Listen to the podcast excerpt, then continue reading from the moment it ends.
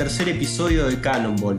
Más allá del mainstream actual de la música argentina, en el que podemos encontrar a los referentes del trap como Paulo Londra y Duki, y a músicos de otros géneros, hay una serie de artistas con propuestas alternativas que valen mucho la pena. Les puedo hablar del matón policía motorizado, del indie mendocino con artistas como Usted Señale Meló, Luca Bocci y Perras on the Beach, y también desde Necochea del Plan de la Mariposa, el ecléctico grupo que comandan los hermanos Andersen. Sobre ellos vamos a hablar en este episodio y para eso estamos en comunicación con Santiago Andersen. Hola Santi, ¿cómo estás? Hola Facu, bien, muy bien. Contento de estar acá eh, compartiendo este momento. Igualmente, es, mutuo. Eh, brevemente les comento, Santi toca el violín en la mayoría de las canciones del plan guitarras en algunas y se encarga bastante de la parte visual del grupo. Santi, el 19 de marzo, a la tarde y noche, se decretó el primer periodo de la cuarentena en Argentina. Al día siguiente ustedes estaban haciendo la primera transmisión por Facebook e Instagram de lo que terminaría siendo demos en aislamiento. ¿Me contás un poco cómo surgió esa idea? Eh, dale, dale. Bueno, eso fue un, un experimento que se nos ocurrió prácticamente mientras se anunciaba esta movida de la cuarentena eh, por el coronavirus, que mm, cuando se anunció que íbamos a entrar en, cuarentena y en aislamiento social preventivo y todo este, este rollo, dijimos, bueno, eh, nosotros somos hermanos, vivimos juntos, compartimos una casa acá en Buenos Aires y mm, dijimos, bueno, tenemos que darle una vuelta creativa a esto un poco como un, como un juego y, para mantenernos en actividad, ¿no? Como que eh, siempre estamos manija de hacer cosas y de, que pase algo distinto y bueno, ahí cuando se anunció dijimos, bueno, hagamos un tema por día de cuarentena, porque en el momento se anunciaron que eran 12 días. Nosotros dijimos, bueno, 12 eh, días hacemos un tema por día. Sonaba razonable. Y bueno, fue un. no fue muy razonable. Fue un, un mambo re loco porque nos metimos en una que fue eh, hacer una transmisión en vivo por día. Ahí, como contaste, por las redes. Eh, y en esa transmisión tenía una consigna eh, que fue variando en cada día, como para ir indagando las distintas emociones o estados de ánimo o pensamientos que, que generaban el hecho de estar eh, aislado.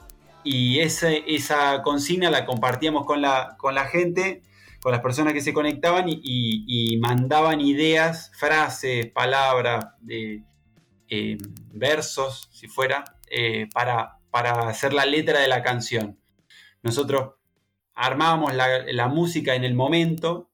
tenemos acá en casa un estudio casero, pero que, suena. Y, también vivimos con Santiago McCarthy, que, es el, sonidista del, plan, y él siempre, él sabe grabar también. Entonces eh, somos como una comunidad creativa, ¿no? Y entonces cada día hacíamos un tema con una, con una temática vinculada con el, con el aislamiento y, lo creábamos todo, desde cero, digamos, de la, melodía, la armonía, eh, la base, digamos, eh, todo con bases eh, más que nada electrónicas, lo que es la batería, ¿no?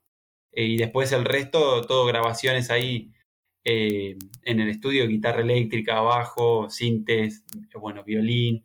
Mi hermana metió charango, también armónica. Aprovechamos para como ir experimentando con cosas que, más como un juego, ¿no? Como que por ahí en un disco no, no había pintado y, en este marco nos permitíamos otras cosas.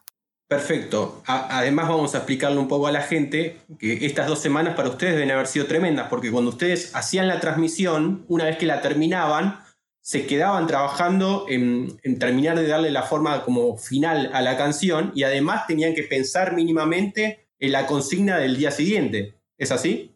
Sí, sí, era un delirio, porque además hacíamos un video de ese, de ese día. Eh, así que sí, fue un, un, lime espectacular, pero estuvo bueno. Eh, son esas cosas que, que, cuando te las propones decís, eh, va a estar buenísimo y después está buenísimo, pero también es, es un, un frenesí, ¿no? Fue como que los 12 días esos nos llevaron puestos y había días que terminábamos más o menos temprano, que puede ser a las 12 de la noche, y otras veces terminábamos 3, 4 de la mañana de hacer el tema y, lo, y bueno, así, eh, aprendiendo y llevándola sobre la marcha una idea que nos propusimos y la hicimos. Perfecto. Bueno, después de que pasó este primer periodo de 12 días en el que ustedes hicieron todos estos temas, la cuarentena siguió, sigue, no sabemos hasta cuándo seguirá. Ustedes a, las canciones las siguieron trabajando. En medio de ese trabajo aparecieron, te quería preguntar por los invitados que fueron apareciendo. Tengo la lista acá escrita, Hilda Lizarazu, y después varios que son amigos de, ustedes de años, como Cookie, como Nico Di Tracy, como Joaquín del Mundo. Eh, ¿Cómo fue la decisión de, de, invitarlos a ellos a sumarse a estas canciones nuevas? Y bueno, como, como también todo el, marco en el que salió esta, mm, esto que terminó siendo una especie de disco eh, o un álbum que es Demos en aislamiento, todavía ha sido bien colectivo, ¿no? De hecho, las letras eh, las hicimos nosotros, pero eh, en colaboración con la gente que se conectaba. Entonces dijimos, bueno, para darle una vuelta más a esa idea de colectiva, podíamos invitar a artistas que, nos gustan, que, admiramos, muchos de los cuales sí también tenemos una amistad. Y, bueno, entonces decidimos incorporar o, invitar eh, a estas voces a participar, que estuvo buenísimo. Eh, está también eh, Charo, la Charo, digamos, Charo Bogarín, Luciana Mochi, Nico Alfieri de Toda Aparenta, Muerdo de España. Bueno, nada, lo, pueden escuchar ahí, no me quiero olvidar de nadie, seguro que sí, pero estuvo buenísimo. Eh, fue, era como una oportunidad linda de compartir algo más, digamos, a, la distancia. Bien, eh, siguiendo con, todo este proceso de demos en aislamiento, eh, a ustedes se les ocurrió hacer un formato físico, pero no tan usual. Yo ya lo conozco, pero preferiría que vos lo cuentes directamente. Eh, sí, el, formato físico que hicimos de, demos en aislamiento son como una especie de serie de postales o un, como un mazo de cartas que, mm, que tiene adentro un montón de, digamos, postales de pinturas que yo hice durante este tiempo. Eh, la idea era hacer un, formato distinto, como que el CD es algo que está medio obsoleto, eh, que termina siendo no sé, no, tiene, no termina de tener sentido para la gran mayoría de la gente. Alguno que otro hay, porque en realidad la calidad es muy buena del, audio, pero la gran mayoría te, si, te compras un CD y después es para mirar el arte, pero no, no es que usas el objeto en sí mismo. Entonces le dimos esta vuelta de, hacer eh, una especie de serie de postales que cada una tiene la letra de una canción del, del otro lado, digamos, y mm, también hicimos para eso hicimos un bonus track, un, tema inédito que se llama Malón de Amores, y hicimos eh, una versión que, o sea, cada, cada uno de estos eh, demos en aislamiento físico trae un código de descarga y te descargas el, disco de, internet, de una página, digamos. Em, sí, fue una idea como también para darle una, una versión tangible a este, a este experimento que habíamos hecho. Y también a mí, yo pinto, me gusta me gusta pintar y hago mucho de la parte visual del plan. Entonces, yo había estado pintando ya algunas escenas de eh, los días de las grabaciones, por ahí, viste, sacaba un, frame, un cuadro de un video como de, la situación del estudio y la pintaba, como para decir, dejar un, formato eh, pintado, un registro pintado de ese momento. Y bueno, y después hice toda, toda otra serie también de pinturas que eran como cosas cotidianas de la, de la casa eh, mezcladas con, algo natural, ponerle como, como surrealista. Que bueno, las puedo describir, pero no tiene tanta gracia, son para mirar. claro. Aparte, imagino que en consonancia con el concepto que tiene el disco, es también una forma de pintar un momento. No sé si, si cuando hacías las pinturas tenías un poco esa sensación. Sí, Porque Este momento, que estamos, este momento que estamos viviendo nos va a quedar grabados, más allá, digamos, de lo que pase después. Sí, claro, eso, es el espíritu que, tiene este, este, disco a pleno.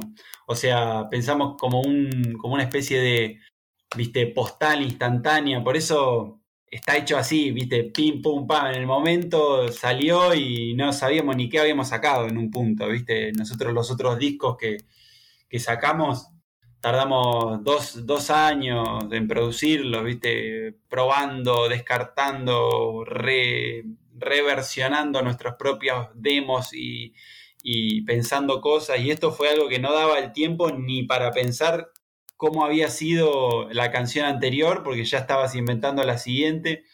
Eh, entonces es algo así como muy, muy del momento y es como congelar esta, esta situación tan atípica y tan bizarra por momentos y, surreal y ponerle, hacer de eso una, una pequeña obrita. Claro, bueno, te digo personalmente, a mí lo que me pasa cuando lo escucho en, en la comparación con el resto de la discografía de ustedes, es que para mí, si bien tiene la identidad del plan, de, o sea, se nota que es un disco de ustedes, es el plan sacándole una foto a esto que estamos viviendo. No, veo, no, no lo veo tanto como una continuidad, que es algo que sí yo veía en, los otros cuatro discos que ustedes sacaron antes, o una evolución o la palabra que vos le quieras poner. Sí, totalmente, totalmente. De hecho, nosotros eh, ya eh, hace como tres años, bueno, desde que salió Devorando Intensidad, estábamos trabajando en un disco que está eh, prácticamente hecho. O sea que lo tenemos, que no es este. Claro, sí, sí, sí. Pero bueno, como, como pintó esta de, de, la pandemia y todo eso, como que salir con un disco, digamos, como que nos daba cosas ya salir con el disco sin, sin poder salir a defenderlo, sin poder salir a tocar, eh, sin poder también hacer unas producciones mejores de, de videos, ¿viste? Y de, poder realmente acompañar el trabajo que tenía y que tiene algo, el disco que, no salió todavía. Eh, entonces entramos en este otro viaje de, de, los demos y de pronto disparó otro montón de cosas y, y nada, está buenísimo. Y para, lo otro, con un poco de suerte, va a haber, va a haber tiempo. Perfecto, me sacaste la, pregunta. Te iba a preguntar eh, qué pensaban hacer con ese, con ese material que tienen prácticamente terminado, pero por lo que me das a entender, lo que van a hacer, y me parece bastante lógico, es esperar eh, que pase un poco esto y, ver si lo pueden presentar y acompañarlo con, con, shows, con videos de una forma un poco más habitual. Sí, sí. Eh, iremos viendo, ¿viste? Como que el nivel de, incertidumbre es tan alto que tampoco te puedo hablar de un, de un plan muy, muy específico, porque, ¿viste cómo es? Eh, no, se sabe, es como una especie de fin del mundo constante que nunca se termina de terminar. Perfecto. Bueno, mientras eso lo tendremos que esperar, habrá que esperar y me parece que bastante. Así que volvamos a Demos en aislamiento. El 4 de julio que iba a ser el 20 de junio y por, ahora por cuestiones de protocolo lo tuvieron que posponer. El 4 de julio lo van a tocar por streaming. Y si no estoy equivocado, va a ser la primera vez en su vida que tocan por streaming. Así que quiero que me cuentes un poco sobre eso. Sí, bueno, eso es lo que, eh, lo que se viene ahí el 4 de julio. Va a estar interesante. Va a ser eh, sí, la primera vez, eh, si bien hemos hecho, qué sé yo, una, un, vivo de Instagram en un punto es una transmisión en vivo, pero no, no es lo mismo que, esto que vamos a hacer, que es otro nivel de producción, digamos. Es, la idea es llevar eh, un recital a, la casa de, las personas, que, no se, como no nos podemos encontrar, ver de, encontrarnos con las herramientas que, que tenemos. Y, bueno, sí, primero lo íbamos a hacer así como un poco más casero, de la misma manera que hicimos Demos en aislamiento, el, disco, si se quiere.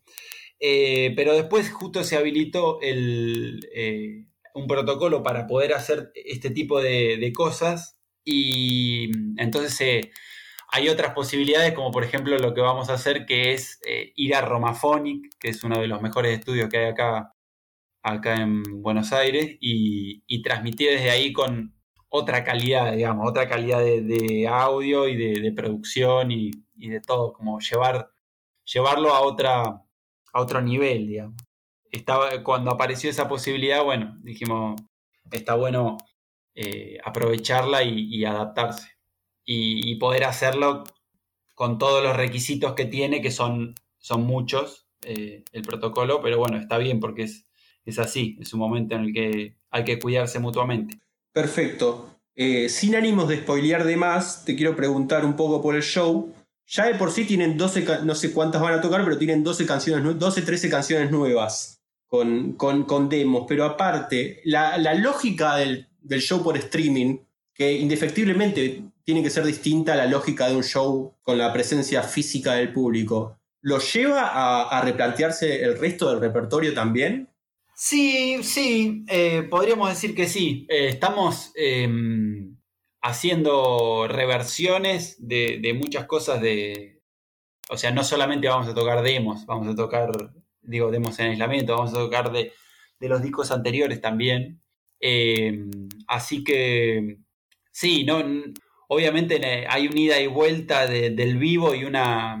Eh, algo que no, que no va a estar y que se va a dar de otra manera, o sea, ya de por sí eh, es, como una dinámica totalmente distinta. Eh, después de qué te puedo adelantar de cómo va a ser la situación, todavía me la estoy imaginando yo, pero estamos, no sé, estamos preparando cosas para que sea divertido para tanto para, para la gente que va a participar desde, desde la casa como para nosotros mismos. Siempre vamos eh, revisitando la, música, nuestra propia música, desde nuevos lugares y, jugando con eso para que para no, no ser tampoco, no repetir indefinidamente, es como que no tiene gracia. Me dejaste picando preguntarte qué es lo que te imaginás. Más allá de que, la respuesta la van a terminar teniendo ustedes y, el público el, 4 de julio, pero ¿qué, ¿qué te imaginás? de cómo va a ser esa situación de tocar para un público que va a estar totalmente del otro lado en este caso. Yo creo que va a ser em, en un punto una situación eh, más íntima, como que al no estar la interacción entre las distintas personas que están en el... Eh, no es lo mismo cuando, cuando estás en un PO y estás compartiendo también con todos los demás que tenés al lado. Eh, esto va a ser seguramente como más como una especie de ventana a, una situación íntima de, la banda y de, me imagino eso, como una especie de, viste, mirada, eh, no sé, no sé si espía es la palabra, pero cómplice o de, participar de, la intimidad de lo que puede ser eh, el plan, digamos. por otro lado, obviamente también vamos a, pensar y hay pensada, pero que no tiene, también son cosas que son para ver, no son para contar. Eh, cosas para que sea atractivo, para que sea divertido o, para, que, para que tenga gracia esto, más allá de no ser un recital como el que uno estaría acostumbrado, para que tenga un, flash, digamos. Claro, sí, sí, sí, para que, para que la gente se, se sume al viaje que propongan ustedes. Claro, sí, sí, totalmente. Porque quizá lo que, lo que más haya que reemplazar, que en realidad del todo quizá no se pueda reemplazar, es para del lado del público, es esa cosa de ir a un lugar y encontrarte no con ustedes, sino con gente que vos no conocés, pero que está yendo a buscar lo mismo que vos. En realidad eso es lo que menos va a estar, la, mayor diferencia que, que, van a tener y que va a tener el público con, con un show más lógico, digamos. Totalmente, totalmente. Pero a la vez el, no sé, yo siento que, igual se genera. Yo no, había visto. Eh, no, había visto así unos streaming de estas, de estas características, eh, pero al, a raíz de que lo vamos a hacer, estuve viendo ponerle uno de, Pedro Aznar y sentía eso como que mm, es una conexión, te da como una cosa de intimidad, ¿viste? Porque no es lo mismo una transmisión de, de una red social que como que, bueno, cualquiera va a entrar cinco minutos a chusmear y, y bueno, me voy. O sea, o, tipo, viste, la lupita del Instagram. Esto es como más una, algo, un momento para el que uno se prepara eh, y es un momento especial en el que te preparas las condiciones de la mejor manera que puedas y para te predispones a disfrutarlo de alguna manera.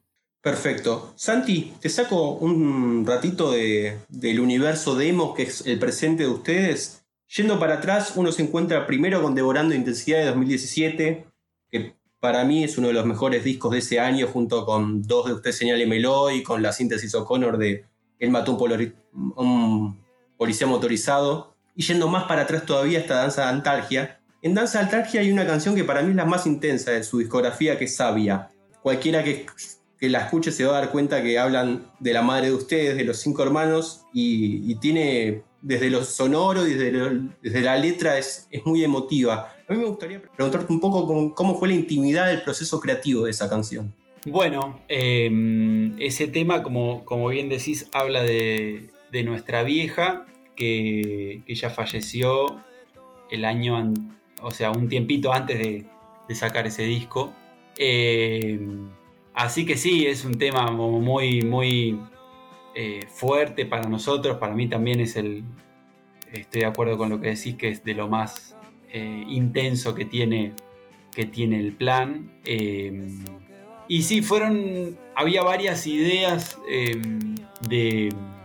Ideas o unos pedazos de, que habían hecho algunos de mis hermanos de canción y, que después funcionaron muy, muy.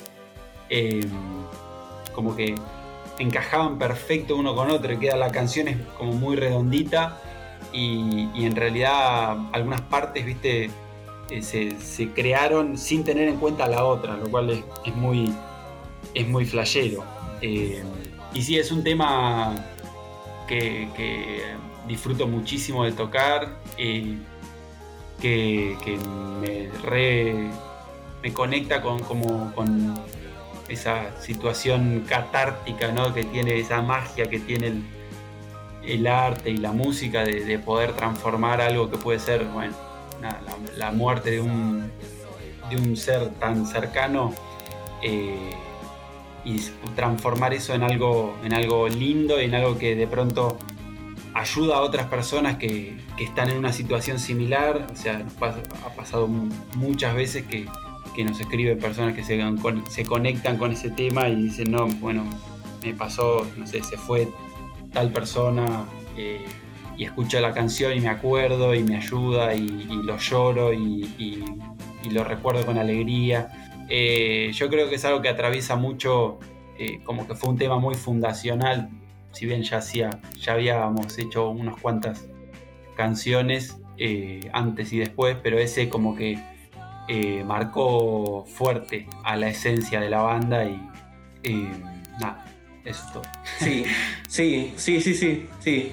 Sí, coincido con vos porque aparte, eh, para no, quedarme solo en Sabia, eh, el disco Danza de Antalgia, compartís conmigo que es como un, es un salto en, la trayectoria de ustedes, porque aparte de Sabia hay canciones como, como Romance con el Desapego, que lo que pasa en, los shows cada vez que ustedes la toquen es algo tremendo, la, respuesta del público.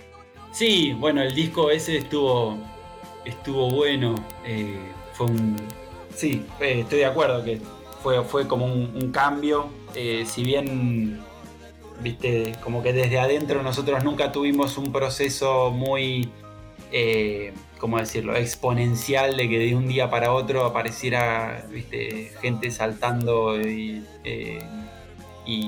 como una diferencia tan tan grande de un año para otro, ¿viste? Es como que todo fue bastante todo fue y sigue siendo bastante gradual, ¿viste? claro. Pero, pero sí, fue un, disco que, tuvo cierta, cierta llegada, por lo menos para... Hay, canciones que seguimos tocando hasta hoy y, siento que movilizan, eh, emocionan. Entiendo. Eh, te pregunto, y pensando en el show que van a hacer con, de presentación el 4 de julio, Demos en aislamiento y pensando a futuro, ¿qué, ¿qué carga tienen cuando ustedes están pensando los shows de decir, queremos tocar las canciones nuevas, o sea, no sé, por decir, queremos tocar demos, queremos tocar Devorando Intensidad, como lo más cercano en cuanto al tiempo, y por el otro lado decir, la gente quiere escuchar, no sé, Sabia, Romance con el Desapego, eh, ciertas canciones de Transhabitante. ¿Cómo, ¿Cómo equilibran eso? Sí, digamos, tener muchas canciones para elegir es algo bueno. Eh, por otro lado, nos viste, nosotros cada disco que, que fuimos sacando es como que de alguna manera, no sé si superó, pero como que no fue, no es que cuando salió de buena intensidad decía, uh, quiero escuchar eh, todos los temas de danza de antalgia, ¿viste? Sino que claro. como que de alguna manera pudimos, uno siempre lo nuevo te divierte tocarlo, ¿viste? Pero también a mí los temas anteriores me gustan. Y, nos gustan tocar, además nos gusta hacer recitales largos. O sea, nos gusta tocar un buen rato y sacarnos las ganas, ¿viste? Eh, así que no, sí, siempre hay pintan momentos de decir, che, que toquemos esto, ¿no? Toquemos lo otro. Eh, pero siento que no es una banda, viste, qué sé yo, distinto debe ser si tenés 25 eh, años de carrera, sacaste un tema que, fue como una explosión y después nadie más escuchó nada de, de todo lo que hiciste después, debe ser más difícil, viste, como decir, uy, tengo que tocar, no sé, no se me ocurre ningún ejemplo ahora, pero eh, como que nosotros dentro de lo que como se fue dando hubo recepción por lo menos de nuestro del público que, sigue de la gente que sigue al plan eh, le gustaron las cosas nuevas. Debe ser difícil si sacas un disco que, que ni cabida viste y te dicen no quiero lo anterior pero eso no nos ha pasado. No yo te, te pongo un ejemplo de una banda que es que a mí me encanta y tengo entendido que a vos también, que es Divididos, que el segundo y el tercer disco son discos tremendos, pero que los que vinieron después también son tremendos. Y vos vas a los shows y siguen tocando muchas canciones del segundo y tercer disco, y llega un punto que uno dice, sí, las canciones están buenas, pero a mí me gustaría que suelten un poquito esos dos discos y me den un poco más de todos los que vinieron después, ¿viste? Pero bueno, puede ser algo personal igual. No, seguro, sí. Eh, bueno, en, ese caso es cierto, pero bueno, también es una banda, viste, tan. Es como que tiene esos himnos que de alguna manera no pueden dejar afuera. Eh, quieran o no. o sea, el que claro. a, la Delta lo tenés que tocar, ¿qué querés que te diga? Es como. Sí, sí, sí, sí. Eh, no, queda otra. Y después, eh, yo supongo que también lo eligen. O sea, ellos son divididos, pueden hacer lo que se les cante a esta altura del partido. Sí, sí, sí, sí, obviamente. Si siguen tocando eso, ¿será que lo disfrutan más o será que les parece que va, va más por ahí? Habría que preguntarles. Sí, sí, sí, obviamente. Yo saqué el tema porque se me ocurrió y por. Sí, sí, de una. Me parecía bueno comentarlo. De una, de eh, Santi, Santi, recién un poco me comentaste que tienen un disco ahí en el, en el freezer, esperando que, sea el momento. Más allá de, la cuestión puntual de ustedes con, con, ese material, vos, ¿para dónde ves o imaginás que puede ir el, mundo de la música con esto que, pasó, que está pasando y que seguirá pasando de la pandemia?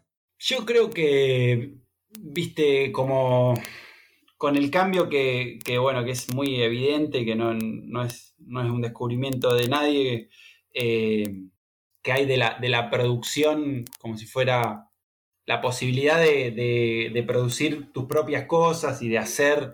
Ahora hay tanta diversidad que es como imposible hablar del mundo de la música, es como que hay muchísimos mundos y todos conviven. Eh, sí, hay, un, hay un crecimiento muy, muy grande de toda la, movida, si fuera urbana o, o que se está cada vez más cerca también del pop y viste el, reggaetón que ahora también es pop y el, trap que no sé son son movidas. A mí hay cosas que me gustan más cosas que me gustan menos. Eh, en general cuando algo es eh, es genuino y tiene tiene como un flash propio capaz que a mí no me no es algo que me pondría a escuchar eh, un día a las 2 de la tarde pero capaz que me, me gusta viste como que la expresión auténtica, la, cosa con identidad, eh, creo que es algo que tiene, tiene un valor.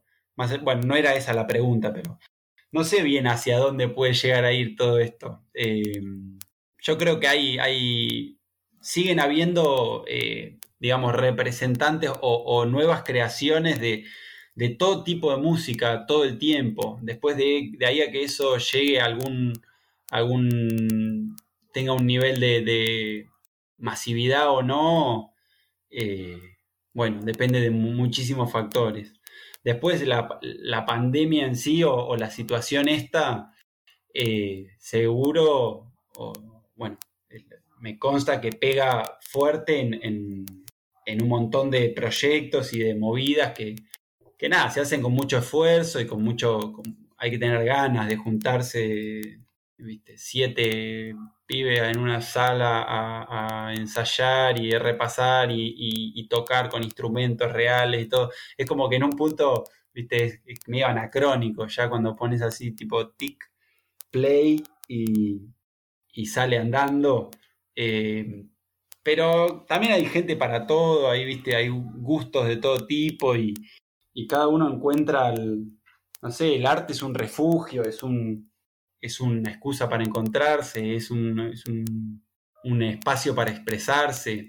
Eh, en general se hace, lo hacemos porque por necesidad o por, por necesidad de, interior, digo, de, de compartir algo. Eh, y entonces lo vamos a seguir haciendo de, la manera que sea y, buscando los rebusques o las, no sé, las posibilidades dentro de las imposibilidades que por ahí en este momento se, presentan, ¿no? Como no poder salir a tocar, no poder salir de gira. No sé, esto es algo que venimos haciendo muchos años y es como, uy, no sé, tengo una manija que me doy vuelta, quiero salir a ir a tocar a, no sé, a Córdoba. Pero, pero bueno. Claro. No se puede. me imagino que, claro, me imagino que ustedes. Eh, eso también te lo quería preguntar. Ustedes extrañan todo eso que nosotros no vemos. Porque uno lo que ve son las dos horas, dos horas y pico de show. Pero después, eh, para ustedes es, una vida, es subirse, subirse una camioneta, viajar de acá para allá, es, conocer geografías. Sí, es, tremendo, es tremendo. Eh, salir, salir de gira, salir a la ruta es lo, máximo.